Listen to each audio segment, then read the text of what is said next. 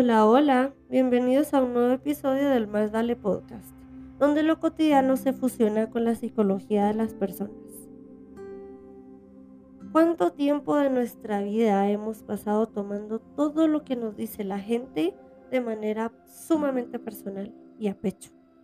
Yo definitivamente sí caí grueso en este juego de mantenerme a la defensiva y tomar a pecho cualquier tipo de crítica que escuchaba hacia mi persona.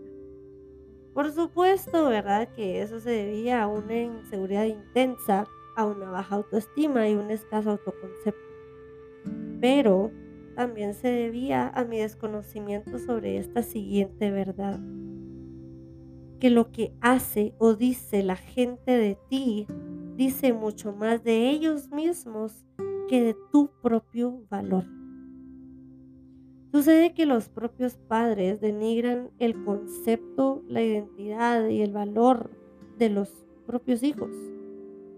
Los etiquetan como tontos, como inútiles, como lentos, como malcriados, como incapaces y todos los nombres en los diccionarios.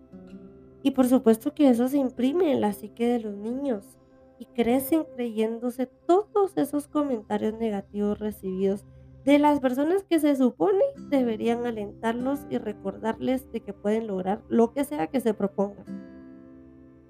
Yo he aprendido a las malas que es totalmente absurdo prestarle importancia a comentarios que no me nutren, que no me ayudan. Por lo que comencé a percibir los comentarios que recibía en función de su utilidad y beneficio para mi vida. Y ahora, todo lo que la gente me dice sobre mí, sobre mi comportamiento, mis creencias, mis valores, mis creaciones o lo que sea que emane de mí, lo analizo y cuestiono qué tan útil es realmente aceptar y apropiarme de ese comentario. ¿Qué tanto me ayuda en mi propia mejora personal? De esta manera yo he logrado ser un cacho más objetiva con las personas.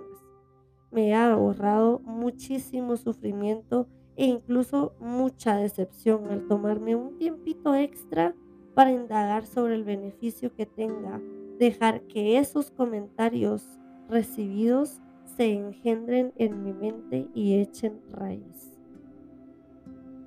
Y bueno, eso fue todo por el episodio de hoy. De corazón espero que les haya servido y que se lleven algún aprendizaje nuevo de lo que hayan escuchado. Y por último, te invito a que me sigas en la página de Instagram que encuentras como Más Vale Project, en donde los mantengo actualizados cuando haya un nuevo episodio. Y no olvides, más vale a paso andar que correr y tropezar. Chao, bye.